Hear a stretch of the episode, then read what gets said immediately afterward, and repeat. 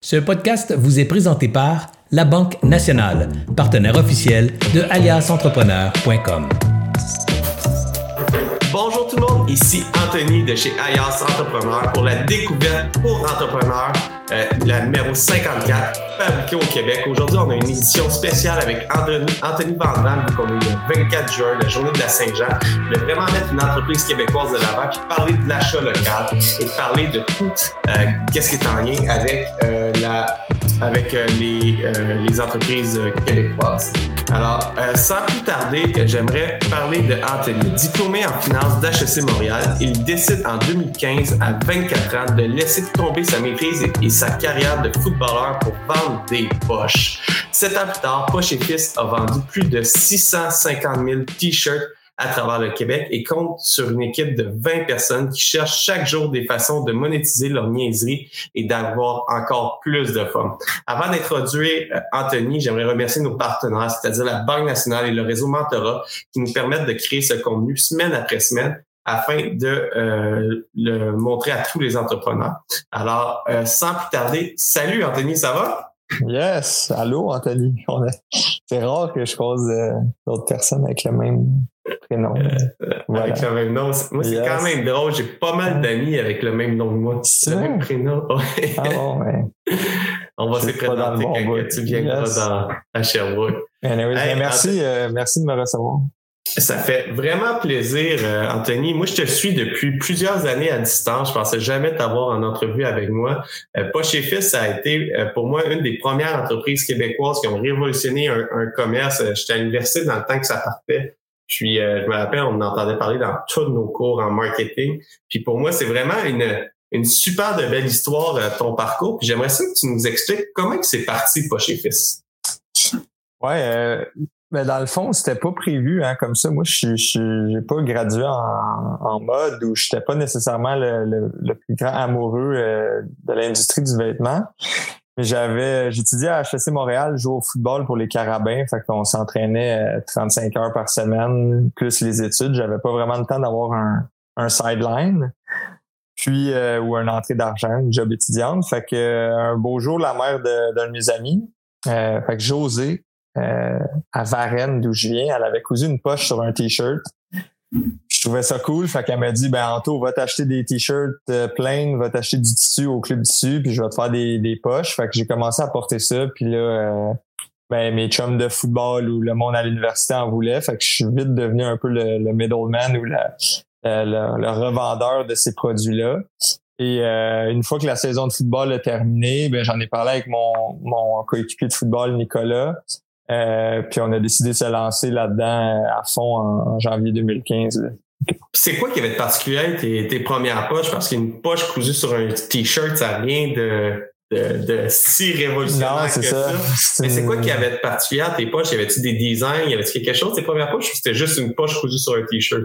Ben, je pense que c'était le, le, côté de pouvoir choisir. C'était le côté de personnalisation parce que dans le fond, tu te, on avait même pas de site transactionnel. Même qu'au début, c'était un catalogue physique. J'avais des tissus, puis des t-shirts, puis là, je te montrais ça, lequel tu voudrais, tu sais, sur quoi.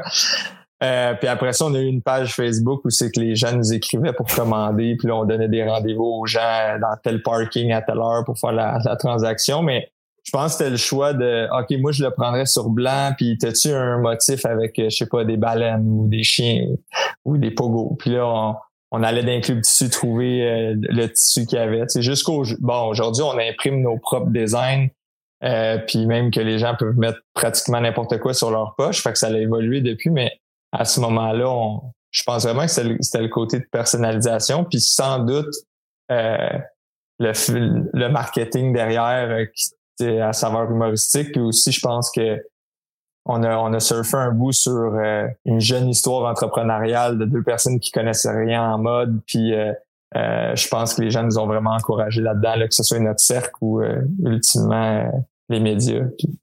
Là, ça a commencé comme ça, puis tranquillement, tu as eu un site transactionnel. Dans le fond, j'imagine que tu as pris tes, tes, poches les plus vendeuses que tu as mis en ligne, puis ça s'est mis à, à rouler euh, tranquillement. Ben en fait, vu qu'on on, on, travaille en juste à temps, il n'y a pas un t-shirt qui est assemblé avant que quelqu'un commande. Fait qu'on pouvait toutes mettre les poches qu'on avait en ligne. Fait qu'il n'y a pas de produit déjà assemblé.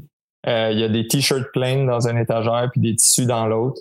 Puis on assemble une fois que tu as commandé. Fait que ouais, trois mois plus tard, là, fait que peut-être plus vers mars 2015, un de mes amis d'enfance, Alex Vanier, qui est devenu partner dans le business à ce moment-là, euh, il a fait, il s'occupait de tout le volet web. Euh, c'est lui qui avait monté le premier site puis tout. Puis euh, bon, après ça, il y a eu plein de d'autres versions du site web, mais au début, ouais, ça a commencé comme ça.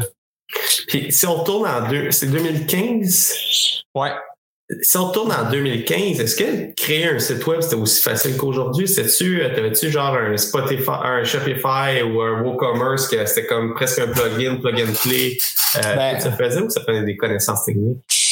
Euh, je pense que c'était moins simple qu'aujourd'hui, mais euh, on avait la chance de, compter sur Alex, qui était un, expert. Il avait monté déjà un paquet de sites web, là, hyper doué. Mais nous, il y avait quand même une, complexité, c'est au niveau du produit, au niveau de, du nombre de combinaisons possibles, parce qu'une fois que j'ai 100 poches, fois 4-5 styles de t-shirt, fois quatre couleurs, fois cinq grandeurs, on arrive vite à des dizaines et des dizaines de milliers de, de SKUs différents. Euh, fait de s'assurer que les images peuvent loader, qu'on peut intégrer autant de produits, que notre inventaire se tient à jour, etc. Il y avait, il y avait quand même des complexités qu'on a, qu'on a su euh, régler euh, ou un peu mieux maîtriser au fil des années. Ah, c'est cool ça. Fait que ça a vraiment commencé de même avec un, site transactionnel, même, même du marchand presque, tu étais à l'université, tu montrais ouais, ça chums qui commandaient. Exact, mais c'était, c'était vraiment euh, euh, direct aux, consommateurs, tu sais, pas en, B2C, il y avait nous, on connaissait même pas le monde des, boutiques puis euh, des, des, revendeurs. Fait que nous, c'était straight up, soit moi en personne, Nick, ou comme tu as dit, via le site web.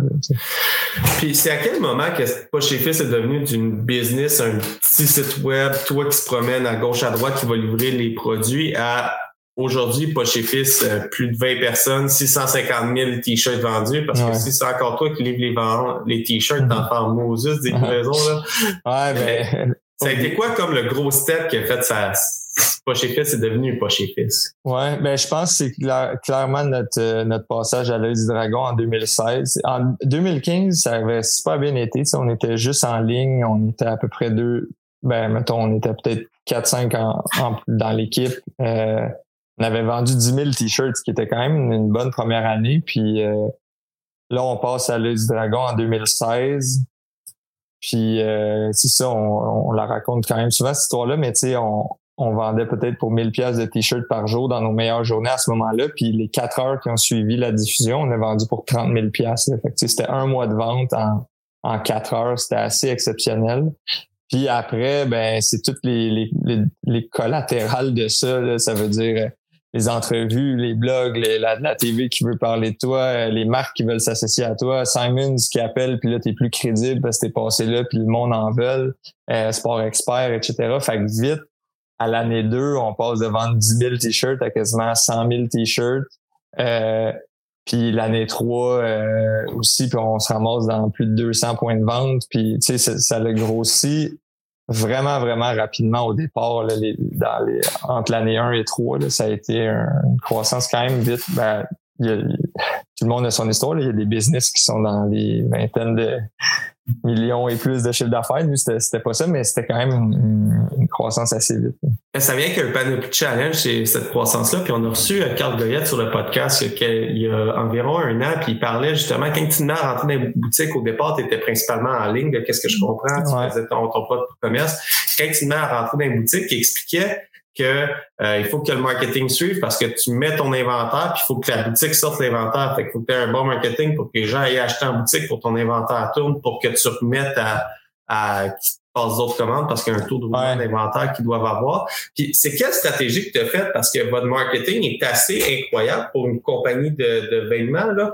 Euh, moi, ça, je trouve ça vraiment fou. Vous mettez des blagues, ces t-shirts, vous faites des collabos, je pense, avec des artistes, avec plein de choses. Mais c'est que c'est venu ces idées-là de dire, OK, on continue dans le monde de la poche, mais on va complètement révolutionner la poche pour créer un lien d'appartenance.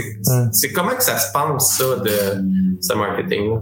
Euh ben, je pense qu'au ben, départ, c'était beaucoup, c'était principalement moi qui faisais tout ce qui était contenu, publication de réseaux sociaux, euh, fait que le côté plus créatif de la marque, c'est un peu moi qui l'avais instauré. Après, bon, évidemment, on s'est entouré de monde qui ont amené ça bien plus loin que, que c'est. Fait que un gros shout-out à, toute l'équipe qui ont mis les mains là-dedans. Mais euh, je pense que ça venait d'un côté euh, personnel de, de de pas vouloir trop se prendre au sérieux. Là. sais moi, bon, à l'école, à HEC, c'était un paquet de monde en sous de cravate. Euh, le monde des affaires en général ou le monde des startups avec toutes les buzzwords puis toutes les. Ça me. D'un côté, des fois, je trouve que c'est un peu des masques puis des. des... C'est ça, c'est se prendre un peu trop sérieux. Puis le monde de la mode aussi, c'est très sérieux. Là. sais déjà de dire ce qui est à la mode, ce qui l'est pas, ce qui est in, ce qui est out, je trouve ça ben fuck off là, tu sais, tout le monde, on est tout, on est tout poche un peu, puis c'est bien correct. Fait qu'on, fait que nous avec Poche c'était un peu ça l'angle, très dans l'autodérision, euh, dans. Euh, je pense qu'on a un produit tellement simple qu'on peut se permettre, il, est vite compris, fait qu'on peut se permettre de, de, divertir au lieu de t'expliquer les, les, spécificités techniques du produit. Tu sais. Fait, que, fait que nous, ça a toujours été ça. Fait que je pense qu'aujourd'hui, la majorité des marques euh, qui ont du succès sur les réseaux sociaux, c'est en créant du contenu engageant et divertissant. Ben nous, on le, on, on, le faisait à, nos départs parce que c'était ça qui fonctionnait, puis c'était ça qui nous parlait. Fait que c'est un peu venu, euh, c'est nous autres, c'est l'essence de la marque, c'est dans l'ADN dès, dès, le jour 1. Puis après ça, bon, ben ça a évolué au cours des années, puis avec les gens qui se sont joints. Ça à ma prochaine question parce que toi, je te suis ces médias sociaux puis je te trouve vraiment drôle avec ton personnage FDB, ton personnage Anthony Vandram. Euh, sur TikTok, tes vidéos sont juste wow. Euh, toi, tu as l'air d'avoir quand même un, un côté humoristique qui est fort, qui est qui est naturel chez toi, en tout cas, de, de qu'est-ce que je vois, c'est peut-être beaucoup plus de travail que, que ça, ça a l'air aussi, mais tu as, de l'air à aimer ça, le côté humoristique. Mais aujourd'hui, tu es rendu à 20 employés, ça veut dire que probablement que tu as une petite équipe marketing aussi au travers de ça. Euh, comment tu fais pour conserver cette culture de marque-là, puis vous jouez un petit peu sa ligne des fois, pour être sûr d'avoir un bon, un bon contrôle. Oui, on est dans l'humour, on est, on est de ce côté-là, mais que ça respecte la culture d'entreprise. Comment tu fais pour entretenir cette culture d'entreprise-là? Euh, ben, c'est un mix de, de plein de trucs. Là. Euh, moi, je, je viens du milieu du sport où c'était euh, la cohésion de groupe, puis euh, s'assurer que tout le monde a sa place, mais aussi que tout le monde connaît son rôle. Tu sais, ça, ça a été un peu mes inspirations parce que j'avais pas vraiment eu de, de job euh, standard. Fait que ça a été une culture un peu basée là-dessus, sur aussi très une approche humaine sur l'écoute, sur accepter de se montrer vulnérable, de partir euh, la semaine en se demandant comment ça va, puis de d'identifier des émotions pour que si tu te montres vulnérable devant ton équipe, ben tu vas être en mesure de prendre des risques, puis tu vas être en mesure de de pas te sentir jugé. Fait que quand va être le temps de pitcher une idée, c'est ça qui arrive, c'est que souvent on a peur de pitcher une idée, mais cette idée-là est peut-être mauvaise sur papier, mais elle fait peut-être penser à quelque chose qui fait penser l'autre quelque chose, puis c'est là l'idée, le petit joyau qui sort. Fait mais si toi tu l'as pas dit parce que tu étais gêné ou tu pensais qu'on allait juger, c'est tout le monde qui perd. Puis après ça, c'est d'instaurer euh, ben d'avoir du fun là-dedans là, fait que nous que ce soit la récréation à tous les jours ce que la cloche sonne puis on se rassemble puis on joue ou euh, des, petits défis épais qu'on se lance des fois que, ce soit le concours de mangeage de hot dog ou un paquet d'autres affaires tu sais. On, essaie d'avoir du fun au, quotidien puis de s'entraîner à, à sortir des idées pour que quand vient le temps d'en avoir ben on, est prête mais tu sais Là, c'est parce qu'on se parle dans un moment euh, un peu euh, un peu plus tough de notre côté. Là. Tu as, dit 20, 20, euh, employés. Là, récemment, on a dû faire on a dû remercier certaines personnes parce qu'on vit certaines difficultés financières. Fait que c'est là.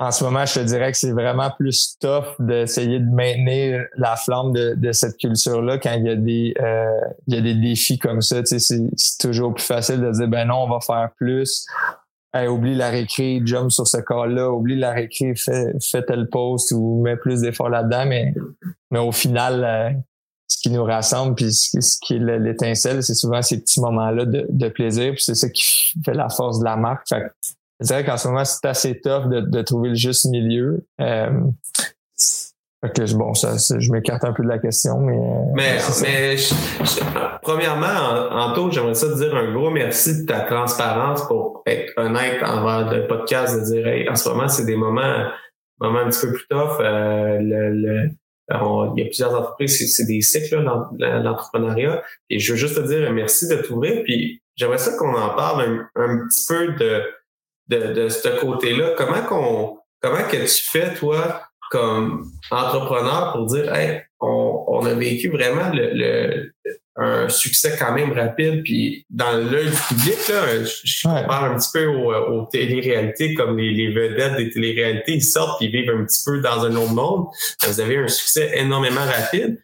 Puis réussir à garder cette, flamme-là, puis malgré les, les moments plus difficiles, c'est sur quoi en ce moment que tu te dis, OK, là, on va, on va, on va focuser, puis on va, on va revenir aux bases pour relancer le brand. C'est comment tu fais pour garder ce mindset-là et le transmettre à l'équipe? Honnêtement, euh, j'ai j'ai pas toutes les réponses. C'est ça qui est le plus tough, je trouve, en ce moment. C'est genre de, de, devoir avoir des réponses que, que ton équipe s'attend. On voit souvent, OK, les dirigeants, ils ont leurs réponses, puis ils savent où ce qu'ils s'en vont, mais des fois, des fois, c'est correct peut-être d'accepter de, dire qu'au fond, on le sait pas, mais on, notre feeling, c'est ça, puis ensemble, euh, on avance. Euh, en ce moment, c'est ça, comme tu as dit, on revient à, on revient à base, on essaie de en coupant, que ce soit certains coûts, certaines ressources, il y a des affaires qui vont tomber inévitablement.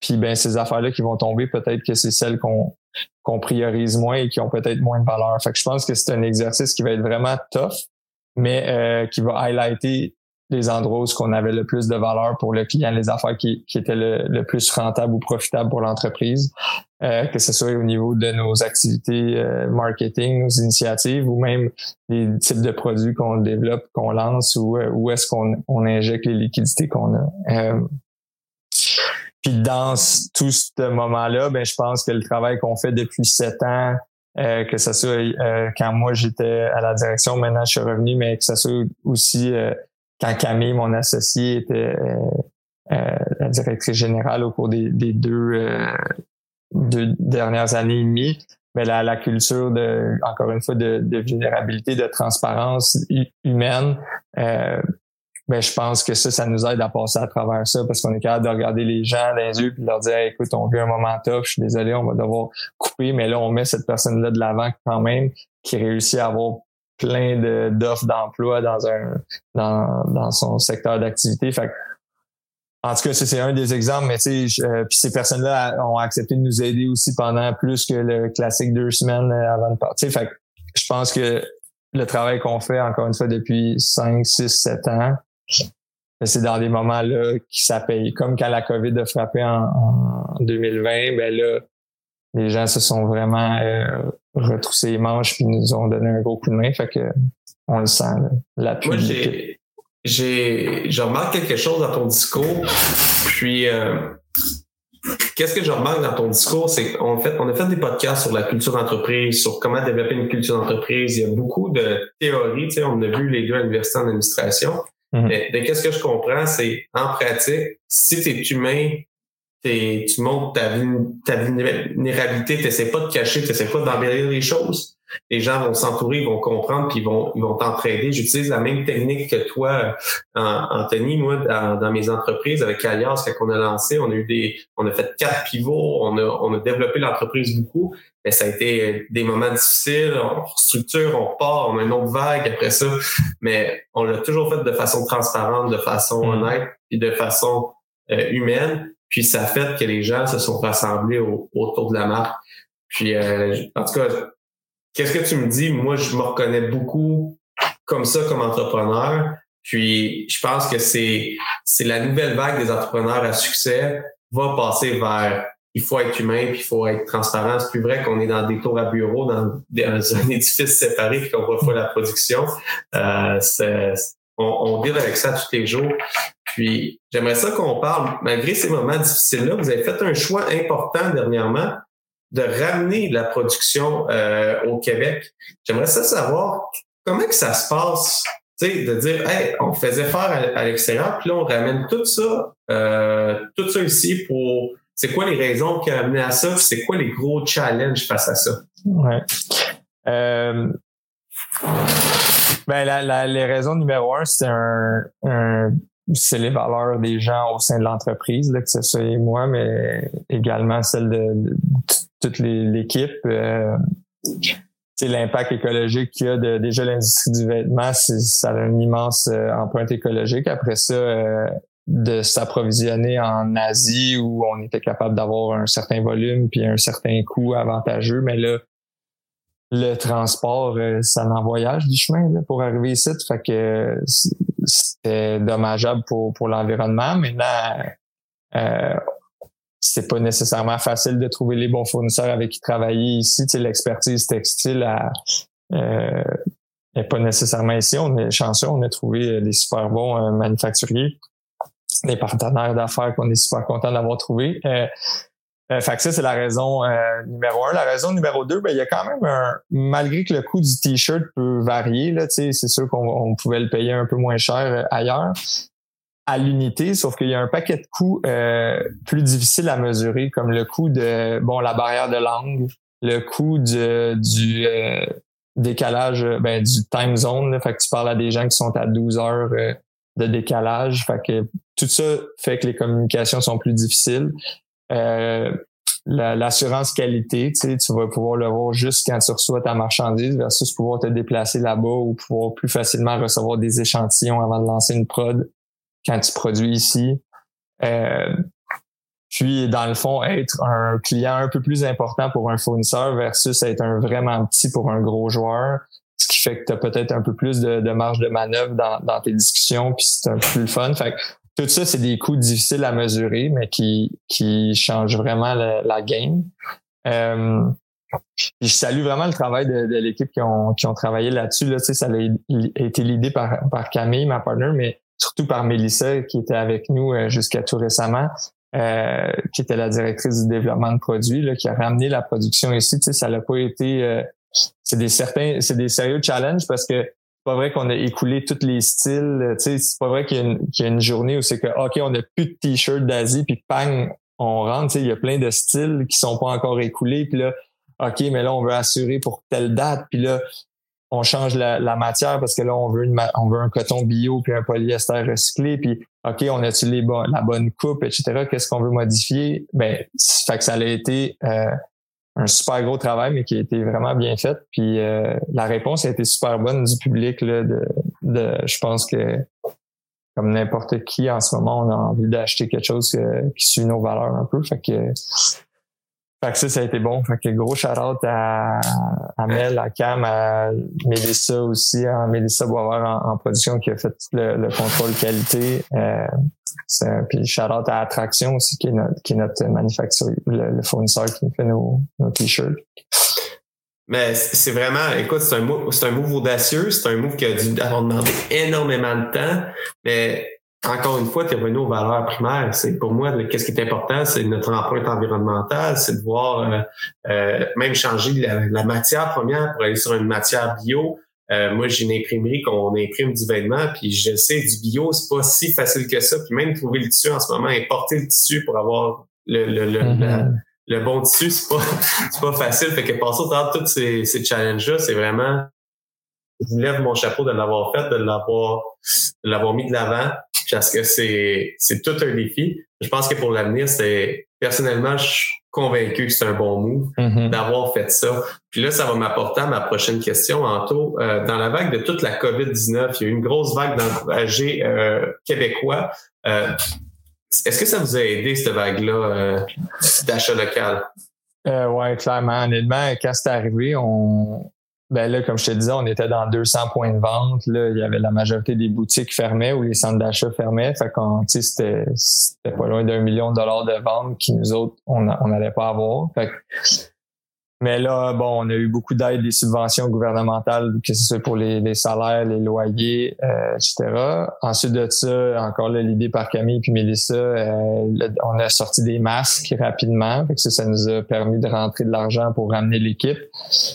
Puis une fois qu'on a fait ça, ben là, à tous les points de presse, t'avais le go euh, qui disait encourager les business d'ici, tu sais, puis c'était vraiment mis de l'avant. Il y a eu des, des, reportages, on a eu de la super bonne presse euh, autour de ça, des, des entrevues euh, télé aussi, puis radio. Fait on a senti vraiment un encouragement. Fait que pour vrai, 2020, c'est sûr que si tu enlèves, mettons, les masques et les subventions, ça aurait été une année vraiment ordinaire, mais 2020, ça a quand même été une, bonne année euh, financière avec tout ça.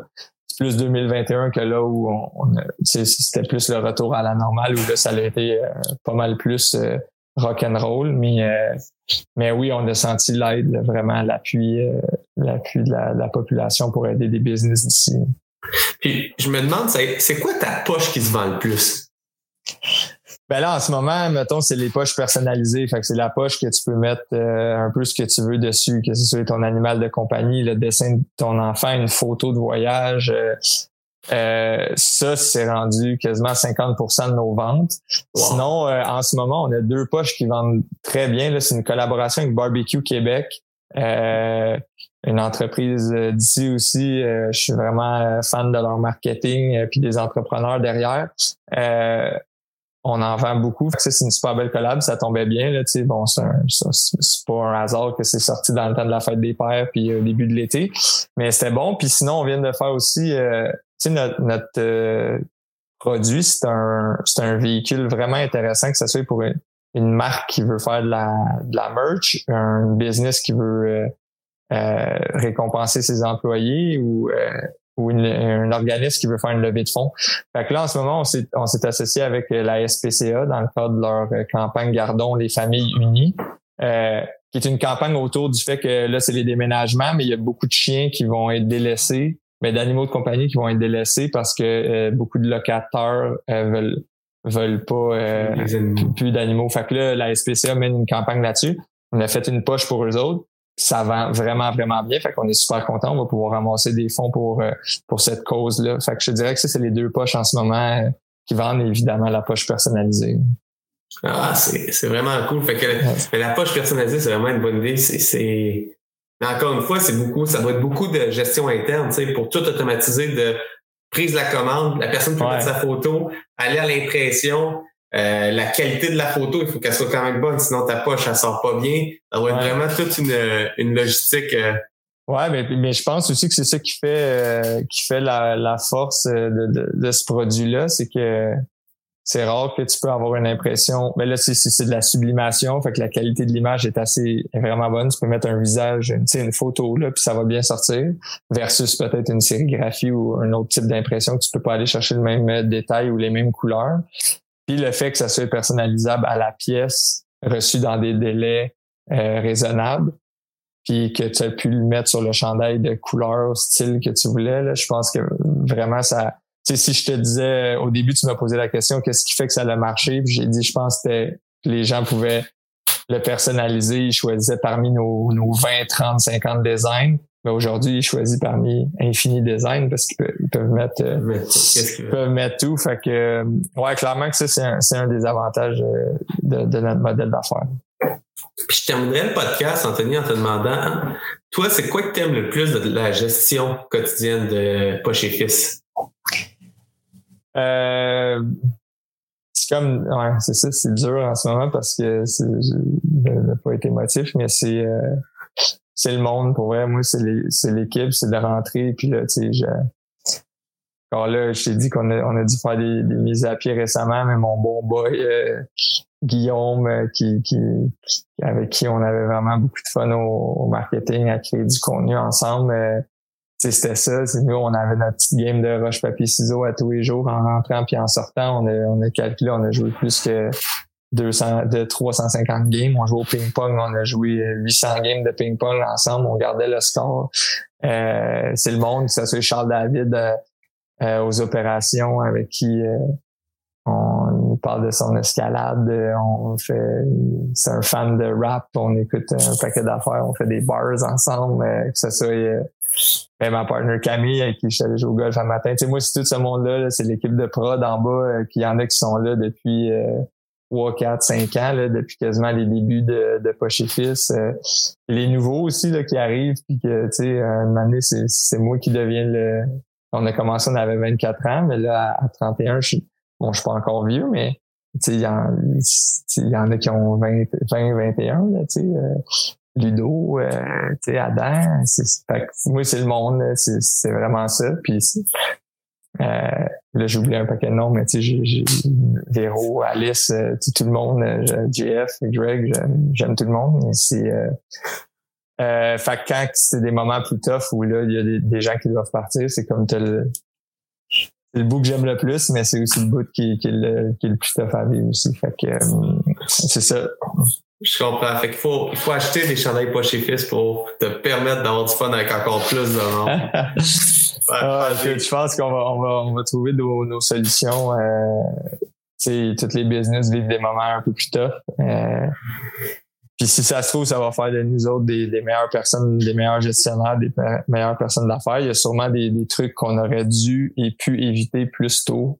Euh, mais c'est ça, c'est de l'apprentissage. Puis au final, sur le, le, spectre des, des problèmes de la vie, on a quand même la chance d'avoir une business. On a la chance de vendre des dizaines de milliers de t-shirts, d'avoir une belle marque que les gens apprécient puis reconnaissent, de me faire parler. Encore là, j'étais au golf un matin, les deux personnes avec qui on joue, disaient Hey, pas chez Fils. ben oui, hein, tu connais ça, c'est cool ce que vous faites. Fait, le, la perception puis l'image qu'on qu'on dégage est super bonne. Fait que, je, je pense qu'il y, y a quelque chose de de prometteur, puis qu'il y a vraiment des, bons trucs qu'on est capable de faire. Mais euh, c'est ça, faut se réinventer, il faut travailler, puis euh, voilà.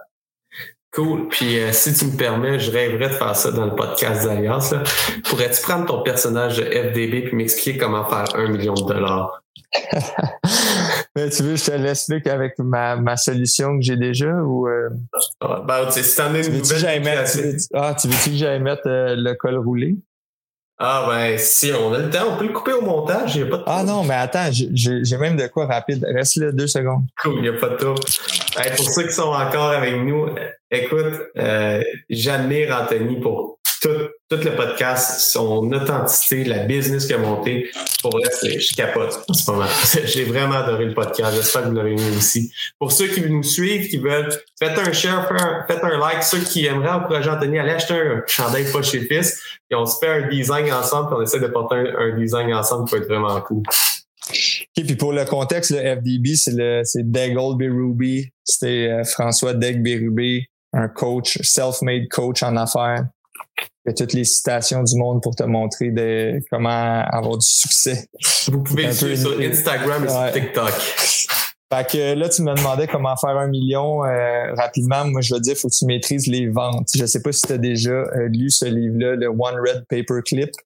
C'est un, une personne qui a pris un, un trombone rouge puis qui l'a échangé à quelqu'un contre un item de plus de valeur ainsi de suite, jusqu'à ce qu'il se ramasse avec un rôle au cinéma qui a finalement échangé contre une maison. Fait que moi, ce que je veux vous dire, c'est de reverse engineer ça pour bien comprendre la vente. Fait que partez avec quelque chose qui a beaucoup de valeur, genre votre maison, échangez-le contre quelque chose de plus petit, plus petit, plus petit, jusqu'à temps que vous vous ramassiez avec une trombone rouge. Puis là, vous allez avoir compris les rouages de la vente. Vous allez être prêt à attaquer le monde des affaires avec la puissance de la négociation. FDB ouais. en plus, euh, improv, je t'ai fait ça sur le fly. Oh wow, euh, j'adore ça. Euh, je vais continuer à te suivre, Anto. J'espère qu'on va rester en, en contact. J'adore vraiment qu'est-ce que tu fais. Je suis, j'admire ton, ton authenticité, ton, ton côté people, ta culture d'entreprise que tu as réussi à mettre. Puis je sens vraiment que c'est vrai, ça vient de ton cœur. C'est pas du fake, c'est pas des buzzwords comme que tu as appris au HEC. C'est des vrais, c'est du vrai vécu. Alors, euh, j'adore ça.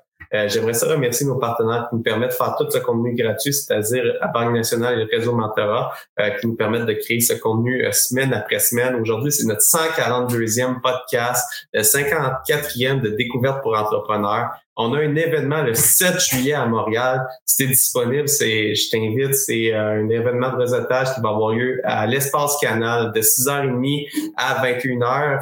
Euh, où est-ce qu'on va avoir des spécialistes en marketing qui vont venir faire, je vais animer un panel sur le marketing en 2022, c'est quoi les tendances, vers où ça s'en va, c'est quoi qui serait mieux de faire en 2022. Par la suite, on va avoir une quinzaine d'experts dans la salle où est-ce qu'il va avoir du réseautage parmi les 200 entrepreneurs qui vont être présents. Euh, si vous n'êtes pas de Montréal, il n'y a pas de problème, vous pouvez l'écouter en ligne. Mais il va y avoir une quinzaine d'entrepreneurs qui vont être là, d'experts qui vont pouvoir répondre à toutes les questions des entrepreneurs, de tous les entrepreneurs qui sont là pour faire du réseautage. Alors, sur ça, je vous souhaite une excellente Saint-Jean. Encore une fois, un gros merci, Anthony. Euh, allez le suivre sur euh, TikTok, sur Instagram. Moi, je le trouve vraiment, vraiment drôle. Alors, je te dis un gros merci d'avoir accepté l'invitation. Puis, on se reparle Yes, merci beaucoup. Salut.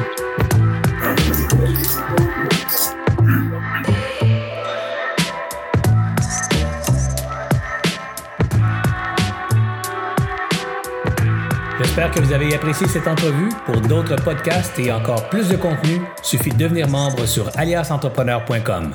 Je vous remercie d'avoir été là. C'était Serge Beauchemin, alias Entrepreneur.